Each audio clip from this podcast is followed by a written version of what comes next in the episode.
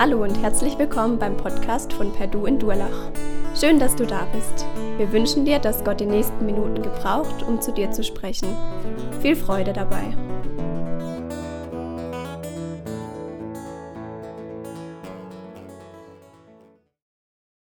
Ja, wir haben schon heute gehört, wir haben heute den Ewigkeits- oder den Toten- und Ewigkeitssonntag. Da geht es darum, dass wir neu darüber nachdenken, einerseits, wie sieht das aus? Wir sind der Vergänglichkeit untertan.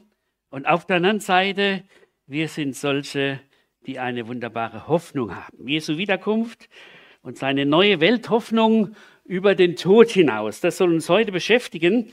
Und äh, der Ewigkeitssonntag macht einerseits das klar, ja, wir haben jeder, der Menschen, liebe Menschen verloren hat, besonders wenn sie nach unserer Meinung zu früh gegangen sind, die haben schon heute einen gewissen Schmerz. Ja, das ist die eine Seite. Aber wir lassen uns nicht von Tod und Vergänglichkeit bestimmen und wir müssen auch nicht für die Toten beten. Wir wissen sie in der Hand Gottes. Und für uns ist die Frage, was für ein Ziel haben wir vor Augen in dieser Zeit? Und für uns als Christen. Und Gottes Wort sagt uns, wohin die Welt und die Heils- bzw. Gottesgeschichte führt. Wir kennen nicht alle Einzelheiten dieses Weges, aber wir kennen die Grundlinien und vor allem das Ziel. Und von diesem Ziel redet heute unser Predigtext.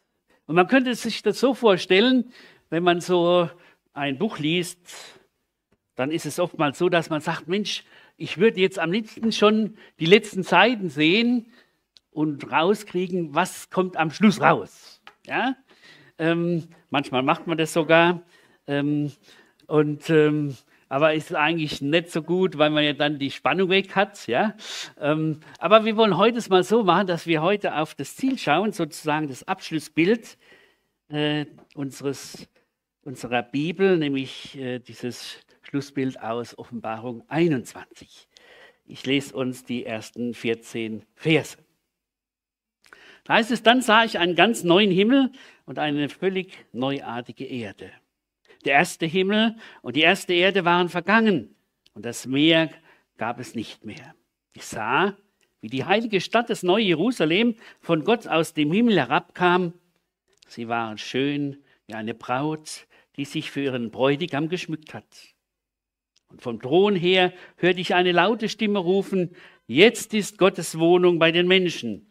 Unter ihnen wird er wohnen. Und sie werden alle sein Volk sein. Gott selbst wird als ihr Gott bei ihnen sein. Jede Träne wird er von ihren Augen wischen. Es wird keinen Tod mehr geben, auch keine Traurigkeit, keine Klage, kein Schmerz. Was früher war, ist für immer vorbei. Seht, ich mache alles neu, sagt der, der auf dem Thron saß und wandte sich zu mir. Schreib diese Worte auf. Sie sind wahr und wahrhaftig. Und er fuhr fort. Nun ist alles erfüllt. Ich bin das Alpha und das Omega, der Ursprung und das Ziel. Wer Durst hat, dem werde ich umsonst zu trinken geben, Wasser aus der Quelle des Lebens. Wer den Kampf besteht, der wird alles erben. Ich werde sein Gott sein und er wird mein Sohn sein. Aber die Feiglinge und die Treulosen und die, die sich mit abscheulichen Dingen abgeben, die sexuell unmoralisch leben und alle, die okkulte Praktiken ausüben, die Mörder, die Götzendiener und alle Lügner, sie erwarten der See, der mit brennendem Schwefel gefüllt ist. Das heißt der zweite Tod. Einer von den sieben Engeln kam zu mir und sprach, komm, ich will dir die Braut des Lammes zeigen, die Frau, die zu ihr, zu ihm gehört. Da nahm er mich im Geist auf einen sehr hohen Berg mit und zeigte mir die heilige Stadt Jerusalem, die von Gott aus dem Himmel herabgekommen war. Gottes Herrlichkeit erfüllte sie und sie leuchtete wie ein überaus kostbarer Edelstein, sie funkelte wie ein Diamant. Die Stadt von einer sehr hohen Mauer umgeben und hatte zwölf Tore, auf denen zwölf Namen standen, die Namen der zwölf Stämme Israels, sie wurden von zwölf Engeln bewacht. Die Tore gingen nach Osten, nach Norden, nach Süden und nach Westen. Die Stadtmauer war auf zwölf Grundsteinen errichtet, auf denen ebenfalls zwölf Namen standen, die Namen der zwölf Apostel des Lammes.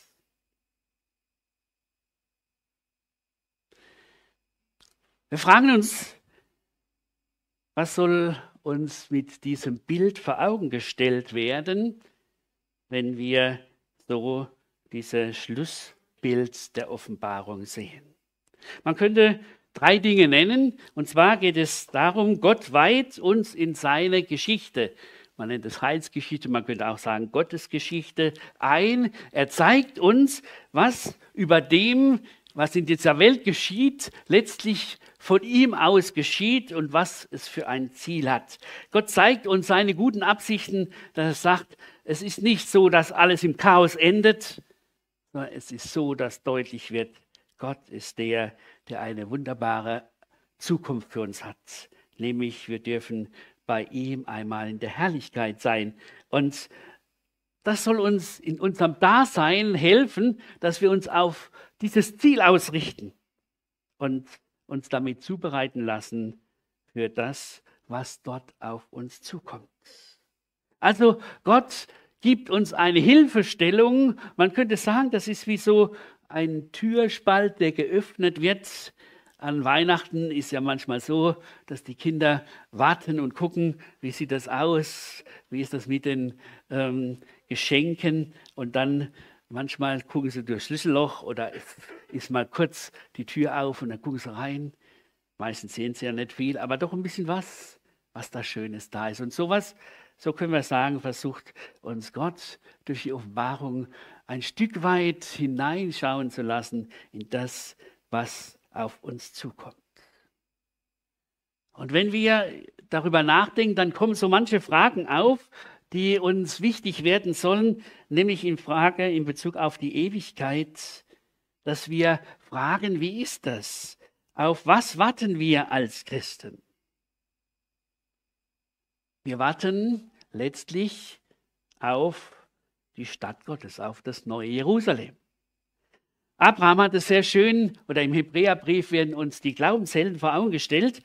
Und da wird uns der Abraham genannt und er hat gesagt, Abraham wartete auf die Stadt, die einen festen Grund hat, deren Baumeister und Schöpfer Gott ist.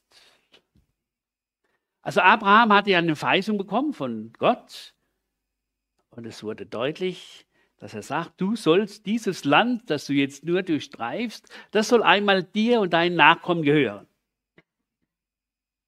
Und trotzdem war für den, Adam, für den Abraham klar, es geht nicht um dieses Land allein, das ist schon wichtig.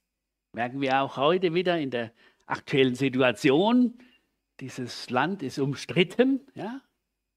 Aber es geht um viel mehr. Er wartete auf eine Stadt, die einen festen Grund hat. Und später heißt es dann, diese Menschen, die von der Verheißung her gelebt haben, die haben bekannt, dass sie Gäste und Fremdlinge auf Erden sind und ein, auf ein besseres Vaterland hoffen, nämlich auf das himmlische. Und dann heißt es, und sie haben, sie wissen, dass wir hier keine bleibende Stadt haben, sondern die zukünftige suchen wir.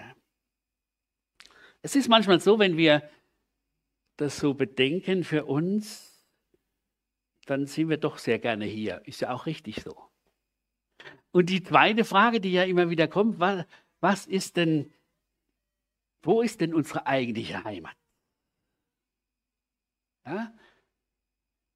Die meisten von uns haben sich mehr oder weniger ein Haus eingerichtet oder sie sind äh, schon lange an einem Ort also ich persönlich bin da einer, wo ein bisschen mehr so ein Vagabund ist. Das liegt an meinem Beruf, dass man so alle acht bis zehn Jahre, manchmal sogar ein bisschen länger, äh, an einer Stelle ist und dann wieder weiterzieht. Und dann, ist ja die, dann kommt wirklich diese Frage noch ganz anders auf. Wo ist meine Heimat? Ja? Und es gibt Menschen, die auch immer ihre Heimat suchen und nicht finden. Die Frage ist, geht es wirklich um die irdische Heimat? Da geht es darum, dass er sagt, das Beste ist, dass ich eine Eigentumswohnung im Himmel habe, die mir keiner nehmen kann. Ja? Das ist doch das Größte. Und das brauchen wir immer wieder, dass wir diese Blickrichtung bekommen und Menschen sind, die sagen, ja, wo ist unsere eigentliche Heimat? Vielleicht ist es auch so eine Frage für dich, das sagt, Mensch, ich will ganz neu das sehen. Es geht nicht darum, dass ich sage, oh, wo bin ich jetzt zu Hause, sondern da, wo Volk Gottes ist, da bin ich zu Hause. Und da, wo Gott ist, werde ich einmal zu Hause sein, wo es im Philippa 2 heißt, unser Bürgerrecht ist im Himmel, woher wir auch erwarten den Heiland, den Herrn Jesus Christus. Und deshalb ist ja diese Frage, die sich uns stellt, wie weit sind wir geprägt von der Ewigkeit? Es soll ja nicht so sein, dass wir Menschen sind, die wie Träumer durch die Welt gehen und sagen, alles nicht so wichtig, was hier läuft. Hauptsache, wir sind ausgerichtet auf die Ewigkeit. Und leider gab es immer wieder äh, Situationen und Gruppen, die sagen, ja, wir warten jetzt auf den wiederkommenden Herrn und der wird jetzt kommen und wir verkaufen alles und kommen da auf den Berg und dann haben sie doch umsonst gewartet. Und deswegen gibt es ja auch im Petrusbrief eine Stelle, wo äh, die Leute sagen, ja Mensch, ihr Christen, ihr erzählt uns immer, Jesus Christus kommt wieder, aber es wird immer alles gleich so bleiben. Was ist das Problem? Das eigentliche Problem ist, dass Jesus hat, ihr könnt nicht rechnen, wann ich komme. Ihr könnt zwar die Zeichen der Zeit sehen, ihr könnt in etwa ausschauen, wie weit wir sind, aber ihr werdet nicht erkennen, wann meine Wiederkunft ist. Nein, wir sollen nicht Träumer sein, die in dieser Weise durch die Welt gehen und äh, dadurch das, was in der Welt zu bewältigen ist, nicht fertig kriegen. Nein, wir sollen von dem, was in dieser Welt geschieht, uns immer wieder ausrichten und unsere Augen darauf ausrichten, von dem Vergänglichen hin zum Unvergänglichen zu kommen. Das brauchen wir, gerade auch in unserer Zeit, wo so viele Dinge drunter und drüber gehen und wir manchmal fragen, was kommt da noch alles auf uns zu? Wie wird das noch werden? Wie können wir überhaupt das noch alles aushalten? Und da haben wir wieder in der Bibel wunderbare Hilfestellungen. Zum Beispiel in 1. Korinther 15 wird uns wunderschön Stück für Stück gezeigt, wie diese Veränderung stattfinden wird. Da heißt es, es wird gesät, verweslich und auferstehen unverweslich. Es wird gesät in Niedrigkeit und auferstehen in Herrlichkeit. Es wird gesät in Armseligkeit und auferstehen in Kraft. Es wird gesät ein natürlicher Leib und auferstehen ein geistlicher Leib. Und dann wird gesagt, ja, der erste Adam war ein lebendiges Wesen, der letzte Adam wird zum Geist, der lebendig macht. Letztlich Jesus Christus ist der Vorreiter, der uns gezeigt hat, wie wird es einmal sein mit diesem Auferstehungsleib, nicht mehr an Raum und Zeit gebunden, sondern eine wunderbare Existenz, die ewig ist und die in der Gemeinschaft mit Gott ist. Petrus hilft uns, indem er sagt, ja, wenn wir hier auf Erden sind, dann kann es schon sein, dass wir manchmal traurig sind, dass wir Anfechtungen haben. Ja, das muss sein, damit unser Glaube als echt und kostbar befunden wird, wie geläutert, das Gold geläutert wird dass wir am Ende, wenn Jesus Christus wiederkommt, wir uns freuen können und sagen können, Jesus, was hast du aus meinem Leben gemacht? Wie hast du dieses Leben bereichert? Wie hast du dich offenbart als der, der mein Leben in eine ganz neue Richtung gebracht hat, mir ein wunderbares Ziel vor Augen gestellt hat? Und deshalb ist dann diese Frage, ja, warum braucht es denn einen neuen Himmel und eine neue Erde? Da gibt es Glaubensgemeinschaften, die sagen, nein, das Wichtige ist, dass wir hier einmal das Paradies haben. Nein, es geht um viel mehr. Wir dürfen wissen, es gibt ein neu, es gibt neue Himmel und eine neue Erde, in der Gerechtigkeit wohnt. Ich sehe das so, äh, das heißt ja, dass die alte Erde mit Feuer verbrannt werden muss. Es geht hier um diese Läuterung. All das, was von der Sünde verprägt ist, muss sozusagen durchs Feuer geläutert werden. Und Gott macht was ganz Neues und sagt, jetzt, jetzt wird es jetzt wird's aber richtig. Und jetzt dürft ihr alle dabei sein, die ihr mein Angebot der Gnade angenommen habt. Und dann heißt es hier, und das Meer ist nicht mehr, das ist auch so ein Bild, dieses rauschende, diese rauschende Urgewalt, die keiner bändigen kann. Und äh, in der Bibel wird dieses Meer in verschiedener Weise als Bild gebraucht, zum Beispiel für die Behausung der wiedergöttlichen Mächte. Ähm, es wird gesagt, die Toten sind äh, im Meer und es wird auch vom Völkermeer gesprochen. Und da wird gesagt, das, was so, so durcheinander ist, was so eine Urgewalt ist, es ist nicht mehr, weil Gott alles ordnet. Weil Gott in wunderbarer Weise etwas Neues schafft, was uns ganz neu froh machen soll. Und deshalb wollen wir vom Text her uns noch ein klein wenig Hilfestellung geben lassen. Und zwar, das sind drei konzentrische Kreise, die uns gezeigt sind, bei diesem Bild, wenn es um die Frage geht, wie wird das sein, wenn, wir, wenn Jesus einmal wiederkommt und wenn die neue Welt da sein wird, die neue Erde, wenn das Jerusalem wie eine geschmückte Braut da sein wird und was für Menschen sind in dieser Gemeinschaft mit Gott. Da ist zunächst dieser weiteste Kreis, neuer Himmel und neue Erde. Und da sagt äh, Jesus äh, eines, dass er sagt, siehe, ich mache alles neu. Alles wird neu. Also das, was bis jetzt äh, noch im Verborgenen ist. Jesus hat den Sieg am Kreuz auf Golgatha, hat er errungen. Jesus ist auch der, der in unserem Leben Sieg offenbar macht. Und doch ist es immer wieder so, dass dieser Sieg Jesu noch verborgen ist. Wir sind noch in der Armseligkeit, wir sind noch geprägt von Leid, von Krankheit, von Tod, von Grausamkeit. Und dann heißt es, und siehe, ich mache alles neu. Das ist so wichtig, dass uns das klar wird. Gott macht keine halben Sachen. Wenn Gott sagt, ich mache alles neu, dann bringt er wirklich alles wieder zurecht. Und diese neue Himmel, neue Erde, da ist nichts drin, was nicht reingehört. Geprägt von der Gerechtigkeit und ist geprägt von dem Trost. Hier gibt es keine Tränen, kein Leid, kein Geschrei mehr.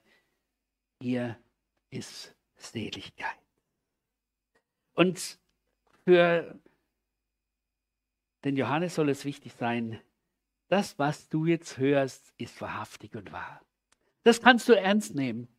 Das ist nicht einfach irgend so ein Geschwätz, sondern es ist wahr und es wird alles geschehen, beziehungsweise es ist geschehen, heißt es sogar. Es ist erfüllt. Er, Jesus, hat alles erfüllt. Und dann heißt es, und ich bin das A und das O. Eigentlich müsste man sagen, vom Deutschen her, ich bin das A und das Z, der erste Buchstabe und der letzte Buchstaben.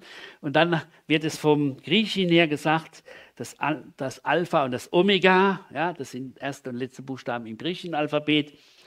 Und dann heißt es der Anfang und das Ziel. Das ist das Große. Jesus ist der, der dabei war, als die Welt geschaffen wurde. Und Jesus ist der, der die Welt vollendet und er ist der, der alles umspannt. Innerhalb von ihm liegt der ganzes Leben, liegt diese ganze Welt. Und das macht uns so hoffnungsvoll in unserer Zeit und macht uns gewiss in jeder Lage unseres Lebens, dass wir sagen werden, wir sind in der Hand unseres Heilandes. Er ist der, der am Ende alles zurechtbringt. Und dann wird noch von dem Jerusalem gesprochen. diese heiligen Stadt, ähm, das ist sozusagen der Regierungsbezirk. Ja? Einerseits der Regierungsbezirk schon im tausendjährigen Friedensreich, aber auch in der neuen Welt. Und da wird deutlich gemacht, was ist da im Mittelpunkt? Im Mittelpunkt ist auf der einen Seite Jerusalem als die geschmückte Braut. Hier wird uns gezeigt, es geht darum, wer ist die Braut? Gut, die meisten sagen, nein, die Braut ist Israel. Stimmt und stimmt auch nicht. Denn wenn wir die Zusammenhänge hier in der Offenbarung sehen oder auch äh, im Micha-Buch wird es auch nochmal deutlich gemacht, dass erstmal so ist, im tausendjährigen Reich wird erstmal so sein, die Gemeinde Jesu kommt mit ihrem Herrn auf diese Erde. Und dann wird sozusagen das Hochzeitsmahl des Lammes gefeiert, also diese, ähm, dieses Miteinander mit dem Herrn. Und dann ist ja das nächste, Israel hat dann ihren Messias erkannt und dann wird Israel in die Situation kommen, dass sie ihrem, ihrer Bestimmung endlich äh, gerecht werden, nämlich den anderen Völkern, die noch da sind, das Evangelium, nämlich Jesus, groß machen. Aber die, die dabei sind, wenn Jesus und das neue Jerusalem kommt, sind zunächst mal die, da heißt es, sind die, die sich haben gerecht machen lassen und die die, die Taten, die Gott ihnen geschenkt hat, gelebt haben. Das ist die Gemeinde. Also das ist natürlich immer wieder schwierig in, in der Bibel, ähm, dass man gleiche Begriffe, die gebraucht werden, unterscheidet. Einmal für die Gemeinde und einmal für Israel, beziehungsweise man kann sagen, für die Gemeinde wird es nur ganz wenig gebraucht, das Bild der Braut, für Israel viel mehr. Auf alle Fälle so viel, dass ihr da mitkommt und das deutlich wird, das ist das große Jetzt kommt was ganz Neues und es kommt direkt vom Himmel. Es ist schon da, jetzt schon da und es wächst nämlich, indem wir dazukommen zu diesem Jerusalem, das jetzt sozusagen in der Gemeinde wächst und später dann noch Israel mit einbezieht und deutlich wird, das ist sozusagen ähm, der Regierungsbezirk oder das ist der Palast Gottes, wo letztlich deutlich wird, hier ist diese Herrlichkeit. Und das wird ja wunderbar deutlich gemacht, dass nämlich da steht, die Herrlichkeit Gottes erfüllt sie, sie leuchtet wie ein Diamant. Das zweite, das sind die zwölf, das sind zwölf Namen der zwölf Stämme Israels und zwölf Grundsteine der zwölf Apostel des Lammes. Hier wird deutlich, es geht um Israel und es geht um die Gemeinde Jesu. Und in dieser Stadt, so heißt es dann Vers 24, 27, wird nie etwas Unreines kommen. Wer immer, äh, wer immer wieder tut, was Gott verabscheut, wer vom Lügen bestimmt ist, wird niemals dort hineinkommen. Nur der, der im Lebensbuch des Lammes eingetragen ist. Also hier geht es nicht um eine irdische Stadt aus Stein und Mörtel, sondern hier geht es um dieses von Gott gegebene himmlische Jerusalem. Und wie gesagt, wir dürfen als Menschen, die Jesus Erlösung in Anspruch genommen haben, wir dürfen dabei sein. Und da wird uns gesagt, wie sieht diese Stadt aus? Sie ist also einerseits Braut, das heißt die wunderbare Gemeinschaft mit Jesus Christus wird vor Augen gestellt. Das zweite, sie ist geschmückt. Das heißt, Jesus Christus hat ja uns Veränderung geschenkt in unserem Leben und will es auch noch weiter tun. So heißt es in Johannes 17, ich heilige mich für sie, auf dass sie auch heilig sind.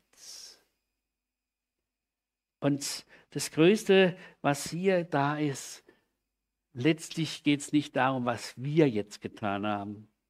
Es geht darum, was Jesus an uns tun könnte. Ich komme gleich nochmal näher drauf. Und dann kommt dieser innerste Kreis, Gott, der Vater und Jesus, der Sohn, inmitten der Menschen in ihrem Lichtglanz. In Kapitel 22 heißt es, es wird keine Nacht mehr sein, sie bedürfen keiner Leuchte und nicht des Lichtes der Sonne, denn Gott, der Herr, wird sie erleuchten und sie werden regieren von Ewigkeit zu Ewigkeit. Im Alten Bund, im Alten Testament, wird ja Israel verheißen, dass Gott in seinem Heiligtum ist, gegenwärtig. Damals im Allerheiligsten des Tempels war es ja so, dass es ganz dunkel war. Da war nur der eine, der siebenarmige Leuchter, sonst war alles völlig dunkel. Und jetzt hier heißt es völlig Licht.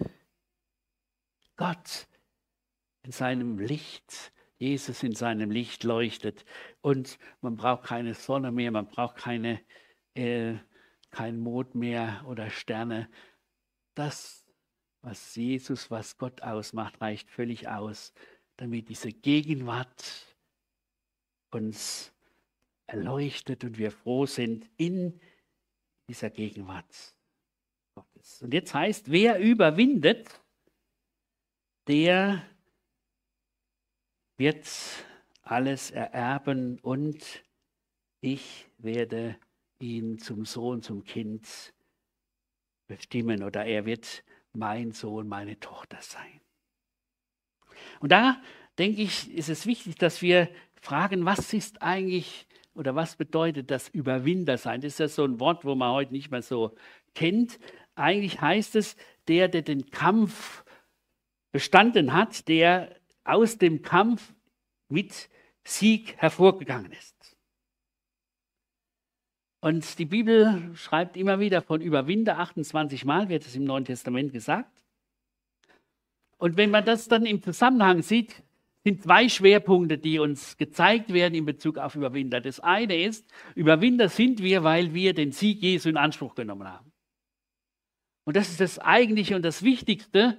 Wir sind manchmal in der Gefahr, oder früher wurde das manchmal so gesagt, ja, also die Überwinder sind die, äh, da müssen wir aufpassen, dass wir ja Überwinder sind, dass wir alles richtig machen, damit wir dann auch im Regierungsbezirk Jesu dabei sind. Ich denke, das Erste für uns soll klar sein, habe ich die Erlösung in Jesus Christus so für mich in Anspruch genommen, dass er, der Sieg Jesus darf und soll in meinem Leben offenbar werden. Und ich will alles tun, dass das geschieht. Und deswegen bin ich in der Gemeinschaft mit meinem Herrn Jesus Christus. Und aus dieser Gemeinschaft heraus darf ich einer sein, der Veränderung erfährt in seinem Leben und in seiner Umgebung.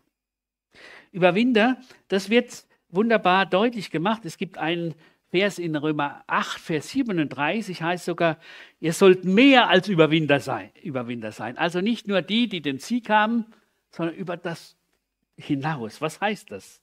Ich will euch das an einem Beispiel weitergeben, was uns äh, in der Apostelgeschichte gesagt wird von Paulus und Silas. Sie sind äh, nachdem Gott sie herübergebracht hat, dass sie nach äh, Europa kommen sollen. Sie sind in Philippi gelandet, haben dort ähm, bei einer kleinen Gruppe von Frauen das Evangelium weitergegeben. Es war zunächst mal ganz gut und dann kommt dieser Aufruhr. Eine Wahrsagerin sagt, die machen alles durcheinander und sie werden dann geschlagen und ins Gefängnis gebracht. Was passiert? Da heißt es um Mitternacht aber, fingen diese beiden, die völlig zerschlagene Rücken hatten, die im Stock saßen im Innersten des Gefängnisses, die fingen an zu singen. Sie lobten Gott. Das kann doch nicht sein. Die hätten doch richtig Wut haben müssen auf die, die sie da geschlagen haben und die ihnen ohne ein rechtmäßiges ähm, Gerichtsverfahren einfach äh, die ähm, die Kleider vom Leib gerissen haben und sie ausgepeitscht. Sie hätten sagen können, Jesus, was soll das jetzt eigentlich? Du willst doch, dass wir hier äh, was Gutes tun und dass wir dein Evangelium weitergeben. Wie soll denn das passieren? Wir sind jetzt hier im Gefängnis. Was passiert? Sie merken auf einmal, Mensch, Gott wird auch das so verändern, dass was Tolles rauskommt. Sie wissen noch nicht was. Aber sie fangen schon an zu loben, zu danken, zu anbeten. Und da heißt es so schön, und die anderen Gefangenen hörten es. Evangelisation im Gefängnis. Wahnsinn, hä? Und dann greift Gott ein mit diesem Erdbeben und dann wird dieser ähm, Gefängnisvorsteher kommt zum Glauben mit seiner ganzen Familie und es geschieht etwas, wo Gott sagt, ja, ich bin der, der den Sieg deutlich macht. Und diese beiden haben das begriffen und sind über das, dass sie wussten, wir sind in Gottes Hand, egal was uns passiert, sind sie auf einmal zum Lob und Dank gekommen. Ihr Lieben, das ist etwas, was wir erleben sollen, auch in unserem Leben. Es gibt manche Dinge, oder es ist grundsätzlich so, wer im Glauben an Jesus Christus lebt, der sagt, ich weiß, ich bin durch Jesus Christus errettet, ich weiß, dass ich einmal in der Herrlichkeit sein kann. Und doch ist es so, dass wir immer wieder in der Situation sind, dass wir sagen, ja, aber wenn das oder jenes auf mich zukommt, komme ich dann damit klar? Und manchmal hadern wir auch mit Gott über dem, wie er uns führt und leitet. Da brauchen wir wieder diesen Blick. Wir dürfen Überwinder sein. Müsst ihr euch mal anschauen, ich will das jetzt nicht extra weitergeben, aber lest mal nach die Sendschreiben. In den Sendschreiben, Kapitel 2 bis 3, wird uns immer wieder gesagt, wer überwindet dem will ich zu essen geben von dem Baum des Lebens. Dem wird kein Leid geschehen von dem zweiten Tod. Dem, dem will ich geben vom verborgenen Manna. Dem will ich einen weißen Stein geben mit meinen neuen Namen. Er wird mit weißen Kleidern angetan. Er wird, ich werde ihn bekennen. Er wird Macht, äh, ein Pfeiler in meinem Tempel haben und ich werde ihm geben, auf meinen Thron zu sitzen. Diese Überwinder werden in besonderer Weise uns vor Augen gestellt, als solche, die erleben dürfen, Gott beschenkt sie, weil sie ganz auf ihren Heiland Jesus Christus vertraut haben. Und da wird dann immer wieder gesagt, der, der das in Anspruch nimmt, auch in den schwierigen Situationen des Lebens, er ist der Überwinder, der erleben darf, wie Gott das beschenkt. Wisst ihr, für mich ist das Größte, Gott beschenkt uns mit seiner Gnade durch Jesus Christus. Gott beschenkt uns, dass wir aus der Gnade heraus Werke tun können, die für ihn gültig sind. Und Gott beschenkt uns noch für das, was wir aus seiner Gnade tun konnten. So groß ist unser Gott und deshalb wollen wir solche sein, die sagen, ja, und diesem Jesus Christus, diesem Gott und Vater wollen es umso mehr anbefehlen. Das sind natürlich noch die Dürstenden, die werden immer wieder genannt. Äh, Jesus hat das in besonderer Weise auch im Johannesevangelium uns gezeigt, an der an dem, äh, Geschichte von der Frau vom Jakobsbrunnen, als er im Laubhüttenfest sagt, wen dürstet, der komme zu mir und trinke von der Quelle des Lebens umsonst. Und ich will ihn zu einer Quelle machen, die ins ewige Leben führt. Menschen, die Durst haben, Menschen, die Sehnsucht haben nach Gott, nach Gemeinschaft mit Gott, die werden immer wieder eingeladen. Kommt, ihr kriegt umsonst. Das ist auch für uns heute dieser Anspruch wieder, dass sagt, wenn jemand hier ist, der sagt, ich dürste, ich bin noch nicht in dieser Gewissheit, komm zu ihm. Er beschenkt dich, er wird deine Lebensdurst stillen. Er ist der, durch den wir wirklich erleben dürfen, dass unsere Sehnsucht gestillt wird. Das ist das Große. Und dann wird aber auch das andere sagt. Draußen sind. Draußen sind die, die verzagt sind, die nicht auf diesen Jesus vertrauen, sondern das selber machen wollen. Draußen sind die Treulosen, die letztlich nicht sich an Gott ausrichten. Draußen sind die, die ohne Gott leben wollen, die dadurch dann auch entsprechend leben, Mörder werden, Zauberer sind, Lügner. Da heißt es, sie sind im Feuersee ein Ort der Qual über den leiblichen Tod hinaus, nämlich die Trennung von Gott geht jetzt nicht darum, Angst zu machen, sondern es geht um die Frage, dass wir sagen, es ist wichtig, dass deutlich wird, und das wird immer wieder in der Offenbarung klar gemacht, wenn es darum geht, dass wir einen neuen Himmel und eine neue Erde haben, in der Gerechtigkeit wohnt, dann muss alles, was nicht gerecht ist und was Unrecht ist, muss draußen sein, muss draußen bleiben. Das ist das, was uns hier gezeigt wird. Menschen, die nicht sich auf das Angebot Jesu eingehen lassen wollen, sie müssen draußen bleiben. Nicht nur in dem Sinn, dass sie vergänglich sind, sondern dass dieser, diese Trennung von Gott in oder außerhalb oder außerhalb von Jerusalem gibt es keine Gemeinschaft mit Gott. Das wird hier deutlich gemacht. Und deshalb am Schluss nochmal die Frage, will damit die Bibel uns Angst machen vor dem Gericht Gottes? Nein. Nein, es soll einerseits für uns Leser zur Warnung sein, aber es soll uns eigentlich dahin führen, sagen, bringt euer Leben in Ordnung, bevor es zu spät ist und ihr draußen seid. Auf der anderen Seite, ihr dürft wissen, es gibt eine wunderbare Zukunft, nämlich diese Aussicht, neuer Himmel, neue Erde, neues Jerusalem. Und ihr dürft wissen, angesichts dieses Blickes, es ist Trost auch für die vorausgegangenen Verstorbenen. Sie sind, wenn sie in Jesus Christus gestorben sind, sind sie in der Hand Jesu. Das dritte, es will uns ermahnen, dran zu bleiben. Dran zu bleiben in der Gemeinschaft mit Jesus, dran zu bleiben, unser Auge immer wieder auf das Ewige zu richten und nicht im Diesseits aufzugehen. Zu wissen, all das, was wir hier haben, ist vergänglich, aber und auch gerade in schweren Zeiten dürfen wir gelassen bleiben, weil wir uns in der Hand Jesu geborgen wissen. Das ist eigentlich das, was Ewigkeitssonntag, Thronsonntag für uns ausmacht.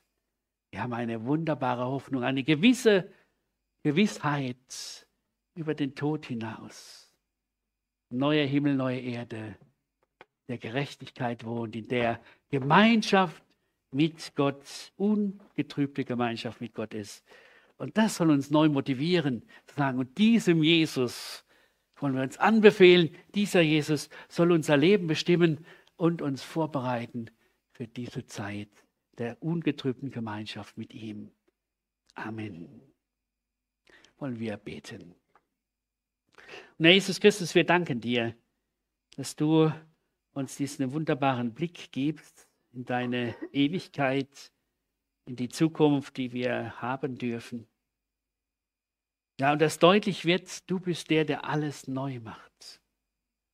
Wir danken dir, was wir schon erlebt haben in unserem Leben, wo du Veränderung geschafft hast. Wir danken dir, dass du es weiter tun willst und uns vorbereiten willst für dein wunderbares Reich. Wir beten dich an über all dem, was du uns schon geschenkt hast. Und wir beten dich an für alles, was du uns noch schenkst. Lass uns Menschen sein, die, auch wenn sie trauern um liebe Menschen, die schon vorausgegangen sind, von dieser Hoffnung geprägt sind. Ja, wir dürfen einmal in der ungetrübten Gemeinschaft mit dir sein, einmal in der Herrlichkeit bei dir. Das soll uns gerade auch in der Zeit, in der wir leben, wo uns schon manchmal die Angst beschleicht, soll uns neu gelassen machen. Diesem Wissen, ja, du Herr kommst bald. Du bringst alles zurecht. Amen.